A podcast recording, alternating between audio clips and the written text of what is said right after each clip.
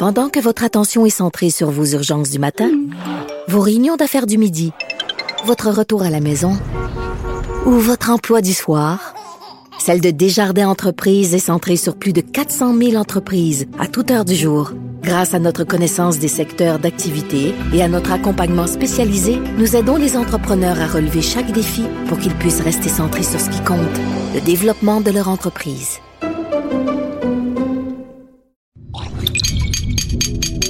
Cube Radio.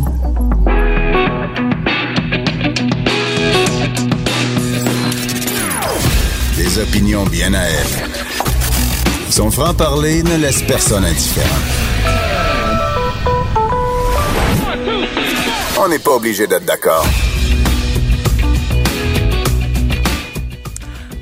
Bonjour, bonjour, bonjour. En cette journée, euh, comment dirais-je, décoiffante.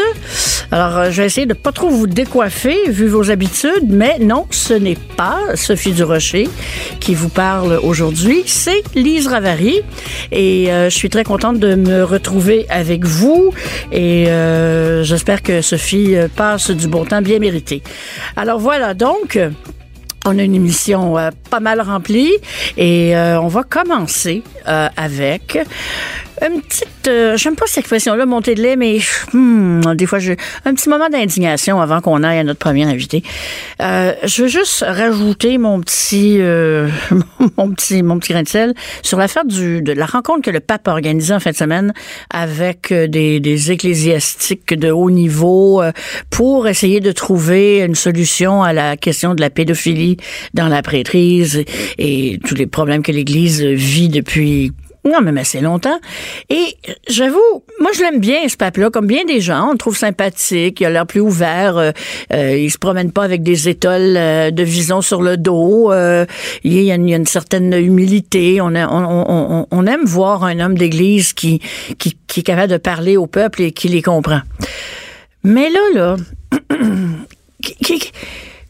il n'y a pas quelqu'un pour dire au pape, écoutez, si vous voulez que les gens vous croient, si vous voulez que les fidèles commencent leur réconciliation avec l'Église, il y a une chose qu'il ne faut pas faire, c'est blâmer Satan.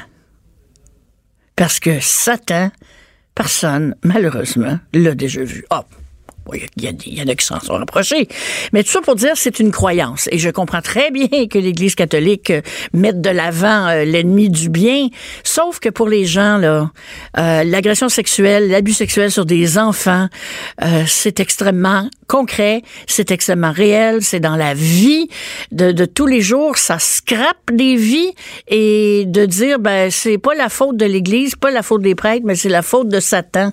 Je trouve que le pape François hier, avec ça, a vraiment... Je, je, je, pense qu'il n'y a pas d'espoir. Mais bon. Alors, par contre, de l'espoir.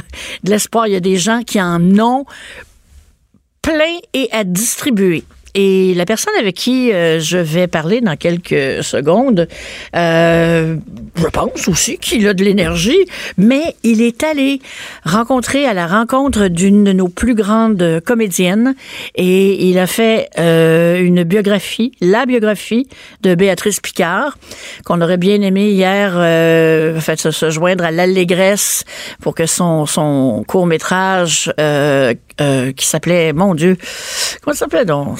Marguerite, Marguerite, Marguerite, Marguerite, que le court-métrage québécois qui était en liste aux Oscars hier, ben, est gagné. Mais sérieusement, de vous et moi, hein, de se rendre aux Oscars avec un court-métrage fait par une jeune cinéaste inconnue au Québec en 2019, mettant en vedette Béatrice Picard, moi je trouve qu'il faut le faire. Parce que c'est Hollywood et Hollywood, ce genre de cinéma-là, normalement, c'est pas leur tasse de thé. Alors, j'aimerais bien accueillir Sylvain Claude Filion, qui a signé cette biographie-là, que j'ai dévorée pour deux raisons. Bonjour Sylvain Claude. Bonjour Lise. On Merci se connaît un peu. Ça, ça, me fait grand, grand plaisir. Je connais euh, Sylvain Claude surtout à travers nos rapports euh, sur Twitter, Facebook et ainsi de suite. Mais tu m'avais est-ce que j'ai rêvé ou tu m'as déjà demandé d'écrire pour toi à l'époque où tu dirigeais euh, l'itinéraire? Oui, effectivement, bon. il y a quelques années. Bon, j'avais pas rêvé. Phew. Alors, c'est une façon de dire que euh, l'auteur à qui nous parlons euh, a été, euh, dans, dans sa vie aussi, euh, le rédacteur en chef de la revue L'Itinéraire. Ce qui n'est, ce qui n'est pas rien. Et maintenant, eh ben, il est dans le domaine des biographies. Dis-moi, Sylvain Claude, pourquoi Béatrice Picard? C'est une longue histoire. Euh, euh, Béatrice et moi, on se connaissait depuis une vingtaine d'années. Euh, J'en avais déjà parlé avec elle. Et puis Béatrice, euh, non seulement elle se trouvait trop jeune, mais c'est pas une artiste qui se révèle beaucoup dans les journaux à potins, dans les magazines à, à vedettes. Elle a une vie privée qui est une chasse gardée. Et après des années, j'ai trouvé un angle pour la convaincre et qui rejoignait mes propres préoccupations parce que depuis 15 ans, j'ai signé euh, des, des, centaines de chroniques sur l'histoire de la télé et de la culture. Alors, je lui ai dit, pourquoi ne pas raconter ton parcours professionnel qui couvre 70 ans et à travers lequel tu pourras nous parler de, euh, de gens qui sont disparus, comme Olivier Guimont. Euh, en fait, le, le, le, le déclencheur, ça a été que au décès de Janine Suto, Béatrice devenait la seule survivante de Saint-Forien. Ah oui. Évidemment, elle est aussi la seule survivante de Cré-Basile et puis du survenant avant. Alors, je lui ai dit, il y, y, a un héritage à transmettre et tu es la dernière personne qui est capable de le faire.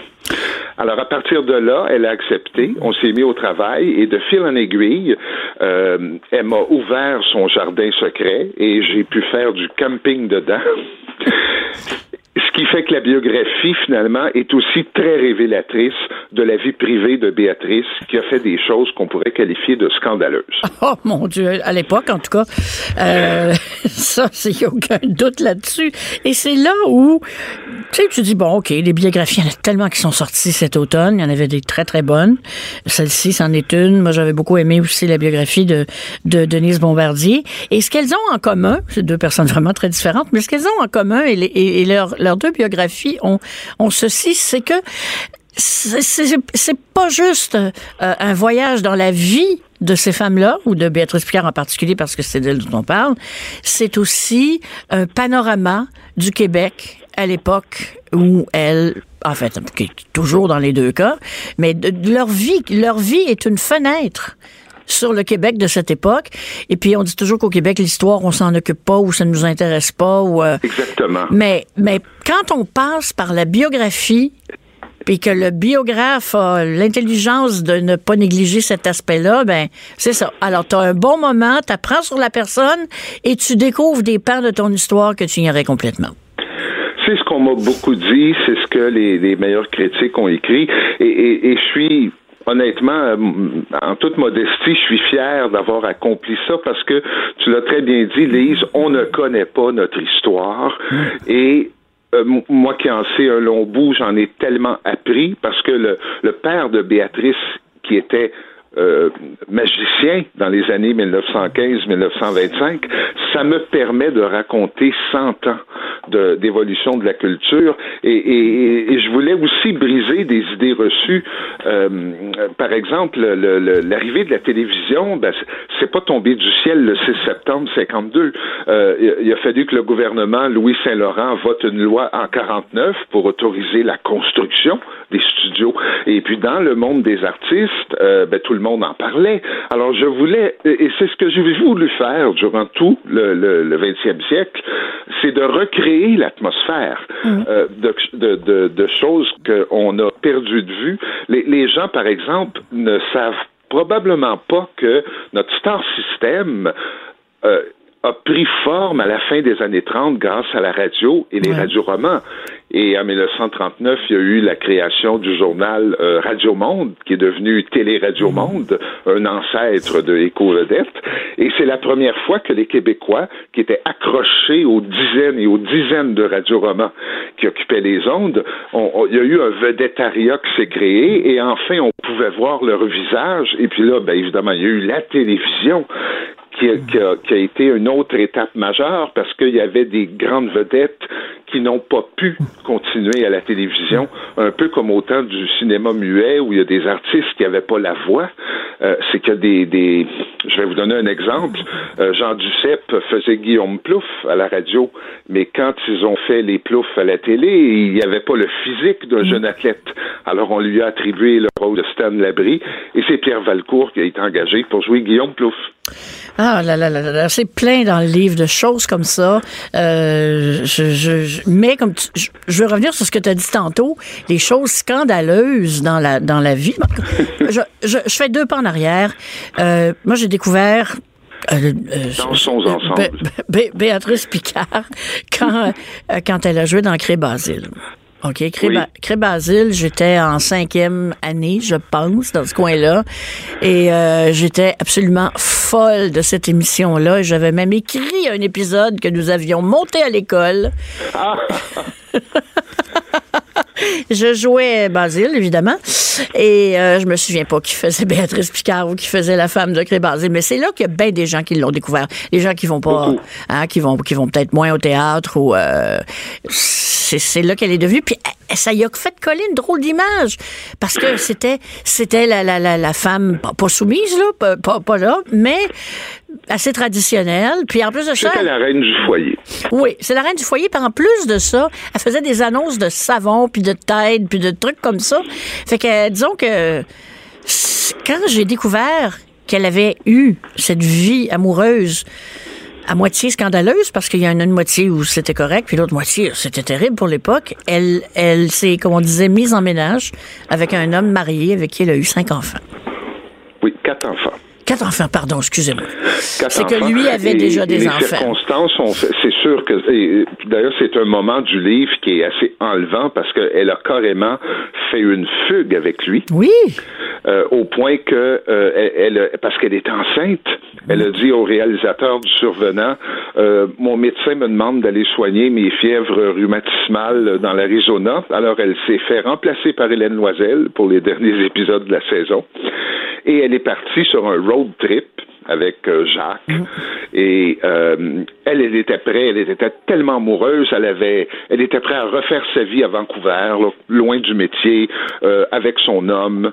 Et puis, bon, finalement, le, je laisse les, les, gens découvrir à la lecture, mais elle est revenue, heureusement. Et, et quand tu parlais de Cré Basile, c'est un autre phénomène euh, qui était très fort à l'époque, puis qui existe encore aujourd'hui, c'était que Béatrice faisait des téléthéâtres, jouait à Radio-Canada, et quand le Canal 10 est arrivé, ça a été une révolution culturelle parce que le Canal 10 c'était beaucoup euh, de style américain. Gré Basile est le premier sitcom de l'histoire de la télévision québécoise. Ouais. Et quand Béatrice a accepté de traverser la rue, comme on disait, mmh. puis comme on dit toujours, oui. ça a été euh, un moment euh, difficile à vivre pour elle parce que les gens lui disaient Oh mon Dieu, elle s'en va faire la comique ou tu t'en vas au 10. Ça. D'ailleurs, Lise, tu sais que cette, euh, cette idée de traverser la rue euh, n'est pas disparue. On, on vient d'en avoir un exemple tout récemment quand Marc Dupré n'a pas eu la permission d'aller chanter à, en direct de l'univers. Paraît que c'était dans son contrat. Oui, c'est ce que j'ai lu. Hein. On n'est pas dans le secret des non, yeux. Non, non, Mais il existe toujours une rivalité. Ah oui, oui. C'est le moins qu'on puisse D'ailleurs, dire. quand le Canal 10 a ouvert ses portes le 19 février 61, euh, la couverture du TV Hebdo, qui, qui était une, une, toute nouvelle publication, avait mis en couverture deux antennes de diffusion avec des gants de boxe. et, et, et Euh, c'est ouais. ça que j'ai a plus- il y a plus beaucoup- a d'antenne, mais il y a encore des gants de boxe. oui, oui, il y a encore des gants de boxe. Et, et c'est- le plaisir que j'ai eu à écrire ce livre, de transmettre notre histoire, parce qu'il y a aussi toute l'histoire du théâtre qu'on connaît si mal. Et, et- et j'avais cette théorie euh, que je tenais beaucoup à étayer, c'est que euh, les gens pensent que la Révolution tranquille, c'est arrivé pouf, comme ça, quand Duplessis est mort, puis Ah du ouais. jour au lendemain, on, on se fait aller, mais Ouais. euh, il, y a- il y avait une effervescence culturelle qui a débuté dès 1945. Il y avait beaucoup de troupes de théâtre à Montréal qui essayaient de avec avec deux bouchons puis un bout de ficelle là, qui essayait de monter des pièces. Il y avait des artistes français qui avaient fui l'occupation. Mm. ça a beaucoup influencé les, les gens du théâtre à Montréal. Il y a François Roset qui est arrivé, il y a Pitoef, il y a eu Henri Norbert qui est arrivé mm. en 50. et il y avait plein de troupes éphémères. Il y avait un, il y a eu, ça coïncide avec le, le refus global en 48. Ben oui. On parle d'un grand dégel esthétique qui a permis, durant les années 50, euh, d'éclairer le monde et l'arrivée de la télévision mm. quand les gens se sont vus, euh, le, le, le, populo, le monde ordinaire qui se voyait dans les ploufs, puis ensuite euh, dans la, la pension Velder, ben, qui est le deuxième téléroman, euh, ben c'est tout. C'était pas si noir que ça, la, grande noirceur. Mm. Alors ça, c'est un, un autre débat historique. Fait, c'est une discussion historique que le Québec n'a pas eu encore à grande échelle. Puis merci d'ouvrir la porte. La, dernière chose, parce qu'on va devoir bientôt se quitter, moi, qui, qui m'a euh, vraiment, mais, mais vraiment là, euh, soulevé de terre en lisant la vie professionnelle de Béatrice Picard, c'est que encore là, je reviens à son image qui était plus de femme euh, plus plus traditionnelle, mais cette femme-là, écoute, je pense que j'ai bourreau de travail comme ça, je pense que j'ai jamais vu ça. Elle est absolument physiquement, mentalement capable de dire non à un projet. Euh, c'est plus fort qu'elle. Je pense que c'est la justement, comme c'est une actrice qui a quatre enfants, des petits-enfants, des arrière-petits-enfants, pourrait très bien se retirer comme ben d'autres l'ont fait, mais c'est c'est pas parce qu'elle s'ennuie, c'est qu'elle a une passion dévorante. Elle veut jouer jusqu'à 100 ans. Euh, on, on, se voit toujours régulièrement. On s'est parlé vendredi. Elle pète le feu comme c'est pas permis. La preuve que le travail, c'est la santé dans son cas. Toute sa présence d'esprit, là. elle est. Euh, elle pourrait faire honte à beaucoup de jeunes d'aujourd'hui. D'ailleurs, ce qui est formidable, et on va se laisser là-dessus, et tu le fais bien, par, bien, bien euh, sentir, c'est que euh, elle continue de jouer, mais elle amène les jeunes avec elle dans sa folie, et eux l'amènent avec eux dans leur folie, et ça fait des belles rencontres, dont le le, le, court-métrage Marguerite, qui même s'il n'a pas remporté de statuette... Encore jusqu'en 2017 en tournée européenne avec un théâtre euh, qui s'adressait aux adolescents. Bon. Le théâtre Bluff. Ben, écoute, il va falloir qu'on se laisse et euh, on aurait pu continuer cette conversation-là, mais moi, j'encourage vraiment les gens.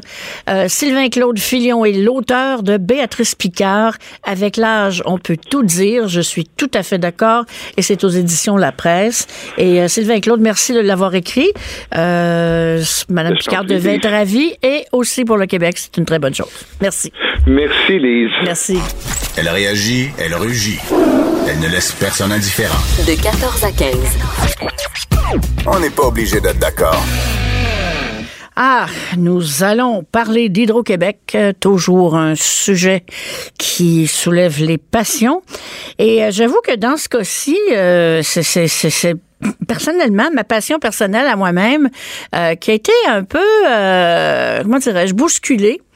Euh, par une entrevue que j'ai entendue avec la personne que j'ai au bout de la ligne, qui qui s'appelle d'ailleurs, on va le présenter, Renaud Brossard, qui est directeur de la Fédération canadienne des contribuables, et on va parler de remboursement de des trop perçus aux contribuables. Bonjour, Monsieur Brossard. Bonjour. Bonjour. Écoutez, je, voulais vous parler parce que la semaine dernière, je vous ai entendu euh, dans une radio concurrente que vous me permettrez de dont, vous permettrez de, de, de, taire le nom. Bien sûr. Hein? Euh, vous avez dit, écoutez, je, je l'ai réécouté parce que je me suis dit, non, il n'a pas vraiment dit ça, mais vous avez utilisé à un moment donné une phrase où vous dites que l'argent, le surplus, ou bien, on, là, je paraphrase, là, mais où on le redonne aux gens, ou sinon, ça s'en va dans la poche des fonctionnaires dans les poches des fonctionnaires. Là, je vous avoue, quand j'ai entendu ça, je pense que j'ai fait une petite balade au plafond. Qu'est-ce que vous vouliez dire par les poches des fonctionnaires? En fait, c'est les poches du gouvernement en général. C'est pas pareil. Que le C'est pas pareil, mais ça reste, c'est les fonctionnaires et les politiciens qui vont décider comment est-ce que cet argent-là va être dépensé. Ouais, ben, on va juste faire un, petit, on va faire un petit tout petit aparté. On va juste faire un petit aparté oh, parce qu'on va le dire, on va le sortir, on va sortir l'éléphant de la pièce. C'est parce que quand on dit euh, l'argent dans les poches des fonctionnaires, dans le climat actuel où tout le monde pense que tout le monde est pourri, voleur euh, et s'en met plein les poches à gogo, puis que c'est la seule raison d'aller en politique ou de travailler pour le gouvernement, ben ça venait comme genre ajouter à ça. J'avais trouvé ça, je trouvé ça un petit peu euh, malheureux. Mais alors, continuez, je voulais juste sortir l'éléphant de la pièce.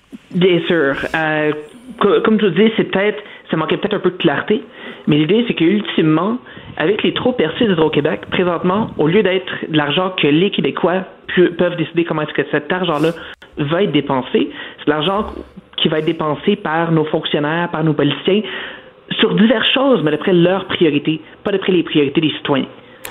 Oui, mais si on parle aux citoyens, d'ailleurs au Québec, on nous dit, euh, vous, vous, le savez sans doute, c'est une des particularités peut-être du Québec, c'est que les mhm. gens ici, pour avoir des services, ils sont prêts à payer de l'impôt. Et si c'est entre ouvrir, euh, là j'invente une situation, mais si c'est pour ouvrir une nouvelle école à quelque part, euh, je sais pas vous, mais moi j'aime mieux laisser l'argent au gouvernement que de la mettre dans ma poche puis aller m'acheter une piscine hors terre au mois de mai. Je dirais dans, dans ce cas-ci. J'ai rien contre les piscines hors terre, j'en ai une. Bon. Euh, les, gens sont prêts à payer de l'impôt, les gens sont prêts à payer des taxes, mais en autant que le gouvernement est honnête sur, la, sur, sur le fait que ce soit une taxe ou non. Avec les trop perçus, le problème est que le gouvernement a un maximum de, de profit qui permet à Hydro-Québec de faire sur le territoire québécois. Quand on exporte, là, ça dérange pas, on peut en faire autant qu'on veut. Mais sur le territoire québécois, le gouvernement dit, OK, il y a un maximum qu'on met. Passer ce niveau-là, le, niveau de profit est inacceptable. C'est ça les trop perçus. C'est le profit d'Hydro-Québec qui, pour plusieurs années, dépasse ce niveau-là pour une multitude de raisons. Mais d'un côté, on a le gouvernement qui dit que ce niveau-là est inacceptable et qui ensuite va garder l'argent qui est, euh, fait avec ce niveau, ce niveau de profit qu'il juge inacceptable. Et c'est pour ça qu'on considère que c'est une taxe déguisée. Ça vient prendre l'argent dans les poches des consommateurs québécois. Quel que soit l'objectif pour le gouvernement après ça, il faudrait au minimum qu'il y ait l'honnêteté de dire ben oui, on va garder cet argent-là parce que c'est une taxe. Et présentement, c'est pas ce qu'ils font. Mais là, ils gardent la moitié ou ils gardent le total? Présentement, ils gardent la moitié. OK. c'est une, importante distinction. Oui, c'est vrai. C'est pas, pas le total. Euh, cependant, ils gardent la moitié uniquement depuis 2017. Donc, Et tout ça, ça remonte à quoi, 2005? Le début euh, de. exactement. en fait, le problème, euh, le problème date d'un certain temps quand même. J'ai pas exactement les, euh, la, date de départ, mais les données qu'on a compilées provenant du, du vérificateur général, provenant d'articles aussi du, Journal de Montréal, Journal Journal de Québec, remontent jusqu'à 2005. On a calculé que c'est autour d'1,7 milliard de dollars que le gouvernement a gardé en trop perçus qui ont été pris sur les factures des Québécois. Euh, le prix de l'électricité au Québec, euh, c'est pas le gouvernement ni Hydro-Québec qui décide ultimement ce qu'il sera. C'est, c'est l'Office national de l'énergie, non? Effectivement. L'Office de l'énergie le fixe, mais le fixe justement euh, en fonction d'un niveau, d'un niveau de retour sur investissement qui est considéré comme acceptable. OK. Prenez, je, je, vais vous faire un, il nous reste deux minutes, mais je vais juste vous faire une comparaison. Je vais chez, à la SAQ, m'acheter du vin. J'achète une bouteille qui coûte 12 En France, je sais qu'elle coûte 6 Hein? Ça, arrive une fois de temps en temps, n'est-ce pas? Pour ceux qui voyagent, on parlera pas des États-Unis. Alors, c'est pas le même prix. Est-ce qu'on devrait s'attendre à ce que quand, quand euh, euh, la SAQ appuie un petit peu trop sur le crayon, devrait-on s'attendre à ce qu'ils nous remettent les surplus à la fin de l'année? C'est simplement que la SAQ et Hydro-Québec ont deux missions différentes. Ah ça, c'est La mission de la SAQ et de l'Auto-Québec, d'une certaine façon, c'est de prendre autant d'argent qu'ils peuvent, d'être un d'être une source de revenus pour le gouvernement. Hydro-Québec a aussi comme mission une mission de développement économique. Donc, quand il prend trop d'argent, c'est du développement économique euh, qui l'empêche de faire, étant donné des tarifs plus élevés, étant donné une, une réduction de l'argent disponible pour les consommateurs d'hydro. Donc, c'est pour ça que c'est là où est la distinction. Entre vous et moi, j'adorerais si la, si la SAC, euh, la SAC réduisait ses prix, mais c'est un autre débat complètement. Euh, Hydro-Québec reste une entreprise qui a un mandat de développement économique et lorsque lorsqu'on nous charge trop sur le marché québécois, ça a un impact sur le développement économique du Québec. En même temps, l'argent qui est perçu en trop pourrait aller aussi dans le développement économique du Québec. Je vous dirais, c'est la différence entre des subventions ou euh, le fait d'acheter auprès d'un entrepreneur auquel on fait confiance. OK. Écoutez, moi, je, voulais surtout revenir avec vous là, sur la question des fonctionnaires parce que je pense qu'on a tous, euh, nous tous qui avons euh, les pieds dans les médias, euh, de, de, de dire les choses telles qu'elles sont et que de peut-être de laisser entendre pour certains que l'argent allait dans la poche des fonctionnaires, ben ça aurait pu être quelque chose d'extrêmement troublant. Alors je pense que c'était important que vous de vous donner la chance de, de revenir là-dessus. Bien sûr, puis je vous remercie pour euh, l'opportunité de, clarifier. Bon, ben ça me fait plaisir et puis je vous souhaite une bonne fin de journée. Sophie Durocher. On n'est pas obligé d'être d'accord. Oui, oui, oui, oui, c'est oui, oui, je suis là, je suis pas partie. Non, non, non, non, non, non, non. Je suis encore là, puis je suis très contente d'être encore là. Euh, ça, ça me fait penser, j'ai une petite anecdote, euh, mes années naguère jadis, n'est-ce pas? Euh, j'étais à en Abitibi. Je me souviens pas exactement dans quelle ville. Et j'étais là pour le travail. Puis j'écoutais la radio, Radio Nord, hein, dans ce coin-là. C'était pas mal ça qui était ça. Là. Et euh, Diane Tell, qui à l'époque vivait à Biarritz, je sais pas si elle vivait encore aujourd'hui, je, pas, donc j'aime beaucoup la musique, mais elle était venue en onde et elle avait dit Vraiment, il fallait être là, comme on dit, là, en pleine Abitibi, dit Anne-Telle à la radio qui dit Alors, je suis très, très, très contente d'être là.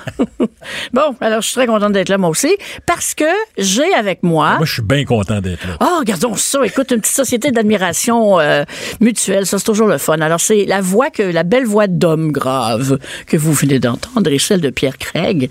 Vous avez, certainement, vous connaissez Pierre Craig, grand journaliste québécois euh, qui a animé longtemps euh, des, des, des, émissions de premier plan à la Société d'État, président de la Fédération professionnelle des journalistes du Québec. Euh, je dirais pas que c'est un monument parce qu'il va m'en vouloir, mais, mais Pierre Craig, euh, c'est du solide. Et euh, puis on se connaît. Hein, on, on, se connaît. on se connaît. Alors, on, ne jouera pas à vous, vous, vous, vous. On pas semblant. Non. On ne fera pas assemblant, comme disent les enfants. C'est ça, on ne fera pas assemblant. Es-tu assemblé? bon, OK. Alors, euh, Pierre Craig a écrit dans la presse hier, hein, je pense que c'était hier, oui.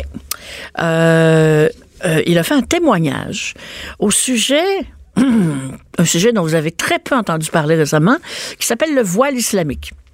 Et je peux vous dire une chose, la manière que Pierre Craig en parle, par exemple, ça, on n'en a pas souvent entendu des, comme, des comme ça. J'ai pas tout lu là-dessus. Non, mais. Ai quand même lu beaucoup. Disons, ton, ton, angle qui est très personnel, en fait, que, puisque si vous ne l'avez pas lu, mais grosso modo, euh, Pierre nous raconte que sa conjointe euh, est une musulmane, comment dirais-je, laïque ou euh, quelqu'un qui, qui, pratique là, comme ben, un bon catholique. Elle pratique sa religion, tu sais, c'est le soir, on, on, peut être étendu côte à côte, elle va me dire, je vais prier. Alors, sa religion, c'est comme ça qu'elle la pratique. Bon, ça, ressemble pas mal à la religion de bien du monde, ça. Et elle ne porte pas le voile. Non. Elle faisait le ramadan. Quand sa santé lui permettait. OK. Mais euh, là, euh, c'est préférable qu'elle le fasse pas, alors euh, elle le fait pas. Jeûner pendant un mois. Oui, oui. Non, c'est assez rare. C'est tout un contrat. Et elle, elle, est, elle est clairement extrêmement bien intégrée au Québec. Elle est chez elle ici. Elle. Ben, je décris dans ma lettre. Ben oui, c'est ça. quasiment plus pure laine que bien des pure laines que moi je connais. Oh, j'aimerais savoir des noms, mais je sais que tu vas garder ta discrétion. Mais euh, il y a eu une, comme une prise de conscience chez toi par rapport à l'identité musulmane. Qu'est-ce qui t'a sens d'injustice? Ben, ça, nous, ça, nous, ça nous mobilise tout le monde. Hein? Pas juste au Québec. Je pense que ça oh, mobilise les gens en France. En Chine. Où je pense que le voile est interdit dans les, euh, les, écoles, les universités, etc. Pour les élèves et pour les, les enseignants, comme tous les employés de euh, l'État. Ça nous mobilise ici, ça va nous mobiliser de plus en plus puisque la Coalition Avenir Québec va nous présenter une loi sur la laïcité. Et euh, bon, on la voit venir cette loi-là. Et euh, bon, ma compagne s'appelle Salima. Mm-hmm. Alors Salima et moi, on a, ça veut dire pur. Oh. C'est spécial. Hein? Alors euh, on a des discussions. Puis je le dis dans ma lettre, c'est des discussions assez souvent explosives, parce que j'ai de la je le dis aussi, j'ai de la misère avec le voile, j'ai de la misère avec la baya, sans parler du niqab et de la burqa, bien sûr, mais j'ai j'ai de la difficulté avec ça. Parce que ma première perception, c'est la perception d'une d'une sorte d'oppression. Mais ça, c'est ma perception à moi, juste au moment où je, où je te dis ça, Lise, là. C'est moi qui pense ça. Qu'est-ce que la femme qui porte le voile pense, elle? Je le sais pas, moi. Mais il y a Je une le sais pas. définition, il y a quand même une- une- un regard objectif aussi sur le voile qu'à partir du Coran, à partir de, de- de- des écrits, euh, des autres écrits de l'islam, où euh, on sait que l'objectif, c'est de ne pas susciter le désir chez les hommes. Oui. Euh, juste ça d'un point de vue objectif. Mais on- penses-tu, penses-tu, toi, euh, tu dois en connaître plusieurs? Oui. Puis t'es une femme aussi? Oui. Penses-tu que toutes les femmes qui. Mais tu sais, moi, je Non, je suis pas, ici pour défendre le Non, voile. non, non, non, Dans le non, fond, non, ce que non, je veux dire, moi, pas que pour la non lettre, plus. là, qui est adressée au premier ministre Legault, parce qu'évidemment, c'est une, c'est une Ouais. forme. Là. Moi, moi, j'étais un gars qui s'adresse au monde. Alors, à qui je pouvais m'adresser pour écrire une chose comme ça? À M. Legault. Et la raison première pour laquelle j'ai j'ai écrit cette lettre-là, c'est pour me comprendre moi-même Mm. dans les discussions que j'avais avec ma compagne. Des discussions, puis je le dis dans la lettre, qui se terminent souvent par des larmes, les siennes. Puis je pense que l'affaire importante qu'elle a réussi à me faire comprendre, mais je l'ai compris seulement en écrivant la lettre, parce que quand on écrit, tu, écris, toi, tu as beaucoup écrit, plus que moi. Et donc, tu sais que quand on écrit, on se révèle à nous-mêmes. Ben oui. On écrit des choses. Incroyable on se rend compte, fois, hein? on se rend compte que parce que quand on écrit, on est en dehors de toute forme d'émotion, de toute forme de débat Mm-hmm. euh, véhément. Donc, on est calme, on est serein, puis on dit ce qu'on pense au meilleur de nous-mêmes. Mm. Et j'ai écrit la lettre, puis je me suis rendu compte que je- finalement, j'étais en accord avec elle. Si- je donne un exemple. Je suis sur la rue Beaubien, je vais le raconter, là. Mm-hmm. On lira pas toute la lettre. Je suis sur la rue Beaubien il y a un an et je vois une jeune femme vêtue d'une abaya, pas très jolie, le brune. Nabaya, pour euh, les, les auditeurs, c'est comme une robe noire à manches longues. Elle était ou brune. brune. Elle était moins pire. Généralement, Oui. c'est jamais orange, rouge ou turquoise. Je euh, vais dire quelque chose de, de- qui, qui va peut-être paraître grossier euh, aux femmes qui le portent. Moi, moi je trouve pas ça personnellement très joli. Bon, c'est pas, c'est pas, c'est pas très, très, c'est, pas voulu pour être attrayant de Ben, toute façon. J'en avais une abaya, moi, que mon adjointe qui avait vécu à Dubaï m'avait apportée. Ah oui? Couverte de Pierre Durin. Eh ben, coudonc. Oui, j'en ai vu, j'en ai vu des, des femmes avec des, des hijabs euh, euh, très, euh, comment dire, Ah très colorée. très colorés, oui, très beau. Mais cette Ouais. jeune femme-là avait cette tunique et le hijab. Et il y a un jeune homme qui la dévisage. Mais lui, là, vraiment, là, il regarde pas la jeune femme, il regarde le voile puis la tunique. Point final. Elle, elle sait que le jeune homme... Ouais. Et elle finit par me regarder. Et je lui souris, et on se sourit, je sais pas lequel des deux, mais on sourit en même temps. Puis le sourire est là comme pour... On se rend compte tous les deux que le jeune homme l'a- dévisagé. Et on, on ne fait que se sourire. Et au moment où est-ce qu'on se sourit, je ne vois plus le voile et la tunique avec laquelle, je le dis dans la lettre, j'ai de la difficulté. Je ne vois que le visage souriant et bienveillant d'une jeune femme. Puis je pense que ça m'a aidé à comprendre ça et les discussions avec ma compagne, que tu peux voir le voile ou tu peux voir la personne. Tu- si tu vois la personne, c'est pas mal différent de si tu vois seulement le voile Ouais, le et tout ce que tu peux imaginer, parce qu'on imagine ce que ça représente. Quelles sont les raisons pour lesquelles des femmes jeunes ou moins jeunes vont porter le voile? Il y en a tellement. Écoute, je connais euh, des gens au Maroc parce que, bon, ma compagne est marocaine, je suis allé deux fois au Maroc. Il y a des femmes, par exemple, lors du décès de leur mari, qui vont décider de se voiler pour qu'on leur fiche la paix.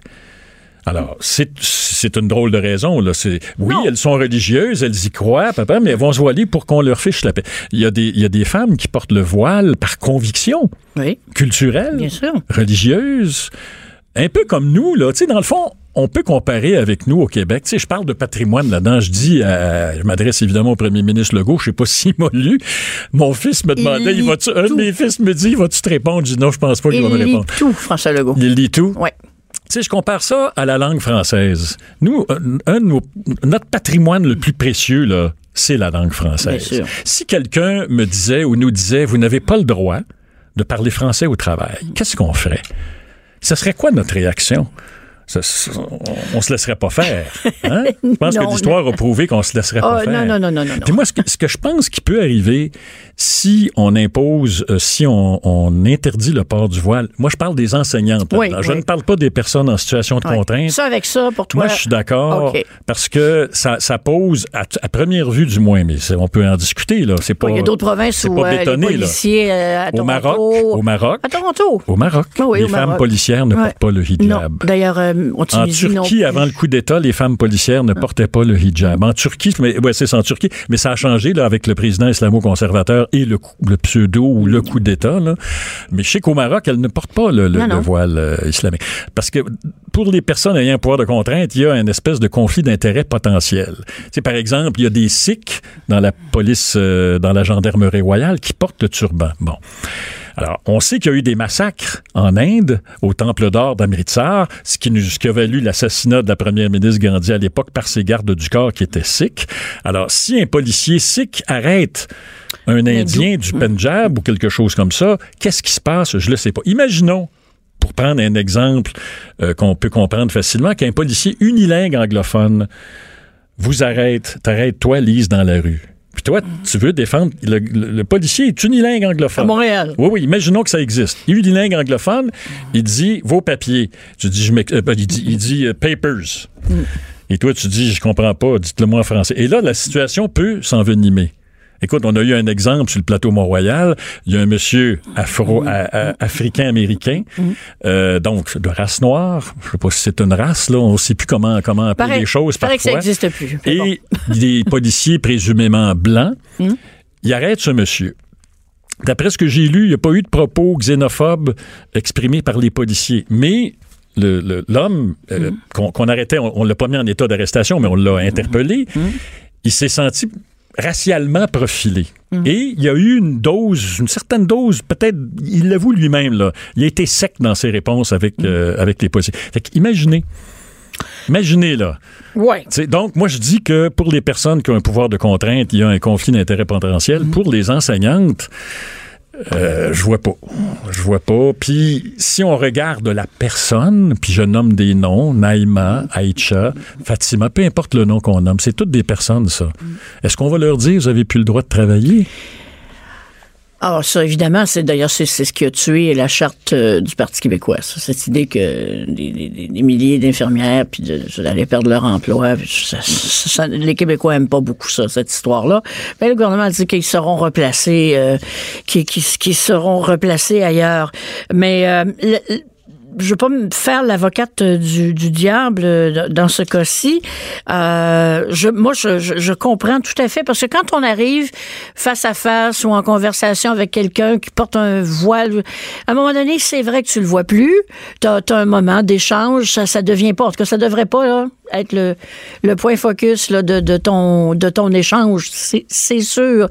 Mais les Québécois vont peut-être te dire ceci euh, à l'école pour parler des enseignantes, euh, dans les années 60, les religieuses et les religieux ont accepté, euh, dans, quand, quand le co- Vatican II l'a permis, d'enlever leur- leurs habits euh, pour rendre l'école laïque. Et que toutes ces années plus tard, 50 ans plus tard, 55 ans plus tard, euh, veut-on vraiment voir un nouvel habit religieux revenir alors que nous, on a mis, comment dirais-je, nos propres religieux quasiment à la porte, là, euh, euh, et, et je pense qu'il y a des gens qui, qui sont, c'est comme tu dis, il y a tant de raisons. Il y a beaucoup de raisons pour le porter, puis il y a aussi beaucoup de raisons pour pas ça. Ah, mais ça, je comprends. Mais moi, je, je peux pas te dire. Moi, je peux pas te dire, je défends le, le- le voile, le, hijab ou euh, peu importe. Écoute, il y a, quelqu'un de ma famille, de la famille de, de- de ma compagne, qui porte le voile. Et elle portait le voile et elle s'est rendue compte que ça pouvait peut-être créer une forme de barrière entre elle et les gens autour. Et elle a modifié ce voile. Elle porte maintenant une espèce de fichu avec un petit boudin très joli. Tu sais pas si c'est un voile. Tu peux te dire oui, c'est un voile, mais t'es pas certain. Donc, elle a comme amoindri ce qu'elle percevait comme étant une barrière. Euh, moi, mon impression, si la langue française était attaquée sur les lieux du travail, je crois qu'on la défendrait en redoublant d'efforts pour la parler. Et ce qui risque d'arriver, c'est qu'on va braquer beaucoup de gens. Euh, entre autres choses, il y a des gens qui pourraient perdre leur emploi. On va braquer des gens, puis il va en avoir plus. Ah, puis ça va faire le tour du monde. Alors moi, je sais pas. Moi, je me dis non, oui, mais ça. euh, Ben, moi, j'aime pas ça mais je lire ça comprends dans qu'on ait, je journaux comprends qu'on ait européens. de la difficulté avec ça. J'en ai moi-même de la difficulté. Non, je- je- Mais de là à dire, ma, compagne me dit toujours, écoute, oui, ça se peut que ce soit une forme d'oppression, mais est-ce que à cette, ferme- à ce- à cette forme d'oppression-là, on va en rajouter une autre, qui est l'interdiction de travailler parce que tu le portes, ce voile-là, qu'on te force à, le à porter? On n'y arrivera pas à répondre à ça. Moi, je, je encore là, moi aussi, je suis d'accord. Les, les, les, personnes en, en position d'autorité, les enseignants, je, je m'approche de cette position-là. Euh, mais en même temps, je me dis, j'allais souvent en Israël, moi, puis il y, a, y a les femmes, les, les, femmes orthodoxes portent des perruques, on le sait. Il fait chaud un peu en Israël porter des perruques, hein, c'est pas? Et il y a beaucoup de femmes, par exemple, qui portent un petit béret sur la tête. Mmh. Est-ce que, est-ce que l'idée, c'est de se couvrir les cheveux ou d'avoir l'air musulmane? Bonne question. Ça, je sais pas. non, mais tu sais, c'est parce que c'est très identitaire aussi. Ben, on sait que la religion musulmane est beaucoup plus présente dans la société que. Ouais, puis dans ben, la un peu comme la religion catholique l'était. Écoute, Ouais. euh, dans les années 30, 40, 50, moi, j'ai j'ai 67 ans, là. Je me souviens des années 50, les, les processions de la fête Dieu. Moi qui Oui, étais. moi aussi. moi qui étais croisé, j'étais apôtre aussi, et j'étais extrêmement religieux. Mes parents me forçaient à aller à l'église, mais à un moment donné, j'ai cessé d'y aller. Là, moi, c'était l'église Saint-Germain-de-Tremont. On allait, on allait au restaurant de la, de la côte de ski de l'Université de Montréal manger Ah! une frite à la place de la messe. Non, mais écoute, Ah oui. tout, tout ça a existé, là. C'est pas, euh, c'est pas martien, là, ces affaires-là. Moi, j'allais faire du Ma necking. mère. J'allais faire du necking à Côte-Pineuf au lieu de la Bon. messe. Ma mère, à un moment donné, veut rentrer à l'église, puis elle a oublié d'amener un chapeau parce qu'il mis un Kleenex sur la tête parce que les femmes devaient se couvrir la tête avant d'entrer à l'église. J'ai vu maman, tu sais, c'est des choses que tu n'oublies pas dans ta vie, Non, ça. non. Alors, c'est pas martien, ces affaires-là. Puis je comprends que les gens aient de la misère avec ça. J'en ai, moi aussi, de la misère avec ça. Mais c'est quand je pense aux personnes qui ont des noms, qui ont des enfants, qui ont des vies, quand je pense à ça, là, comme ma compagne le fait, Mm. Ouais. ben là, mes arguments fondent. Oui, on peut toujours parler politique et ainsi de suite, mais essayons de ne pas oublier que le sujet profond, c'est l'humanité. On n'est pas obligé d'être d'accord, mais on peut en parler. De 14 à 15. On n'est pas obligé d'être d'accord. Cube Radio. Bon, alors, euh, dernier bloc. Euh, la voix que vous entendez, si vous venez de vous joindre à nous, est celle de Lise Ravary non pas de Sophie Durocher qui se la coule douce quelque part. Et c'est tant mieux pour elle parce que c'est mérité. Voilà. Alors, euh, je ne sais pas si elle a écouté les Oscars hier. Moi, euh, j'ai écouté les Oscars. Je sais que notre prochain invité, euh, Maxime Demers, lui, évidemment, euh, c'est sa job euh, à temps plein de regarder des films et de dire ce qu'il en pense au Journal de Montréal. Moi, je me suis ennuyée ferme pendant les Oscars, j'avoue. Euh, et, je, et je dois dire, je dois le dire, je j'ai pas le choix, faut que je le dise. Les robes étaient tellement laides, pas toutes, mais un certain nombre étaient très, très laides. Ça avait l'air, en fait, des robes de finissante du château, modèle, comment dirais-je, euh, crime puff rose. Est-ce que je suis trop dur, Maxime? Ben, pas- je, je sais pas. Je suis pas vraiment expert en la matière. Euh, Non, mais t'as des yeux pareils. ouais, J'ai des yeux pareils. Moi, ce que je peux dire, c'est que ma fille qui était à mes côtés pendant que je regardais ça, elle regardait le, ma fille de 13 ans, là, bon, euh, elle a trippé sur les robes. Donc, euh, Ah ben, c'est moi- de... C'est juste parce que je suis un vieux crouton et voilà. La preuve, la preuve, la preuve est faite. Possible. Non, mais, mais elle a pas tout aimé, là. Mais elle a- je me rappelle l'avoir entendu à quelques reprises. Ah, c'est une belle robe. C'est une belle robe. Non, bon, ben écoute, tant mieux, c'est du bonheur, hein? Bon, Ouais. voilà. Euh. C'est ça, exactement. Alors, revenons à, des, à une dimension plus sérieuse. Les, les gagnants, les grands gagnants, ça a été vraiment une soirée étrange. As-tu trouvé que c'était une soirée étrange ou c'est juste moi? Moi, c'est une soirée étrange. En même temps, c'est un petit peu une soirée, euh, tu l'as dit tantôt, un peu plate aussi. Là. Il n'y avait pas de grande... euh, il n'y a pas de grande... Il n'y a pas eu de controverse, déjà. c'est c'est déjà... Ah non, non, il y en a une, il y en a une, mais c'est aujourd'hui. Ah oui, c'est laquelle? ben, moi, j'ai, j'ai adoré Spike Lee. J'étais très contente de Ah oui. pouvoir gagner un prix. Puis il a fait un discours un peu déjanté, politique, toutes sortes d'affaires. Et pauvre lui, pauvre Yab, ce matin, Donald Trump, euh, il est, Ah tom- il est ah tombé dessus comme la misère sur le bas clergé breton. Oui, puis Spike Lee est tombé aussi sur le film qui a gagné euh, Oui. l'Oscar du meilleur film. Oui, aussi. Euh, donc oui, euh, c'est Spike Lee a alimenté beaucoup de choses depuis le. Mais oui, mais en fait, c'est un- oui, une soirée bizarre parce que on, on- comme comme ça arrive à- à- souvent, on dirait qu'ils ont voulu en donner un peu à tout le monde aussi. Là, Euh, moi, je m'attendais à ce que Roma gagne tout, le tant qu'à y être. Là. Puis finalement, à la, à la toute fin, ils l'ont donné un film qui franchement est ordinaire. Là. Euh, Green Book, c'est pas un film, euh, c'est pas un grand film. Ben, moi, j'ai des, des, amis qui sont dans le milieu, puis euh, euh, je leur disais bon, qu'est-ce qu'il faut que j'aille voir absolument là pour être euh, bien préparé pour la soirée des Oscars? Et à peu près tout le monde m'a dit oh laisse faire Green Book, il se passera rien là.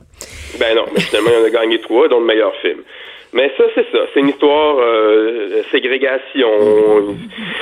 C'est ça. C'est ils ont voulu encore une fois. C'est le genre d'histoire que les, les, membres de l'académie aiment bien. Bien, c'est c'est un film qui peut-être plus le message que la qualité du film qui euh, qui ont voulu récompenser. Ça, moi, j'ai trouvé ça bien décevant, mais ça arrive une fois de temps en temps, ce genre de qui, qui récompense des films qui sont décevants. Je pense que dans dans 10-20 ans, on va encore se souvenir de ça comme pourquoi ce film-là a gagné. Un peu comme Shakespeare in Love là, à l'époque, ou euh, des, films ordinaires. Ah, j'ai mieux aimé fait Shakespeare in Love quand même. Mais euh, euh, effectivement, est-ce que tu penses peut-être que ils l'ont donné à Green Book, de Green Book, parce que euh, ils pouvaient pas, en tout honneur, toute conscience, le donner à Black Panther? non, je dirais pas ça parce que parce que je, je voyais pas Black Panther gagner ce prix-là.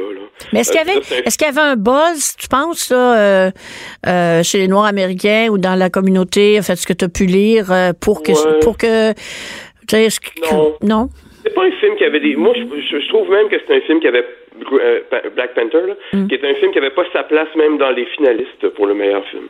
Je trouve pas. C'est un film de super-héros. Alors, ouais. il est bien fait, là, mais ça reste un film de super-héros. Est-ce que c'est les Oscars, ça doit récompenser des films de super-héros? Ben, d'ailleurs, ça, je me suis dit, si c'est là, euh, mm-hmm. que c'est probablement justement euh, ben parce qu'il y a eu sûrement des sûrement des attentes puis euh, de ce temps-ci être noir aux États-Unis c'est pas bien drôle tu sais. Fait que je sais pas peut-être pas, pas, envoyer mais tu sais quand, quand les gens décident là euh, tout seuls devant leur bulletin de vote toutes sortes de choses qui nous passent par la tête hein. Alors euh, on sait pas. On... mais c'est assez évident que hier ils ont voulu récompenser la, la, la, diversité là. Ils sont tellement satisfaits mais... il y a deux trois ans avec ça là que on l'a tellement vu. Écoute dès, dès les premières les, les premières minutes tout ça me même avec le tapis rouge, on le voyait que euh, c'était pas, comme on dirait, les Oscars de vos parents. C'est comme, comme, les Biowick, là. C'est pas, la Biowick de votre père, ben c'était pas les Oscars de votre mère.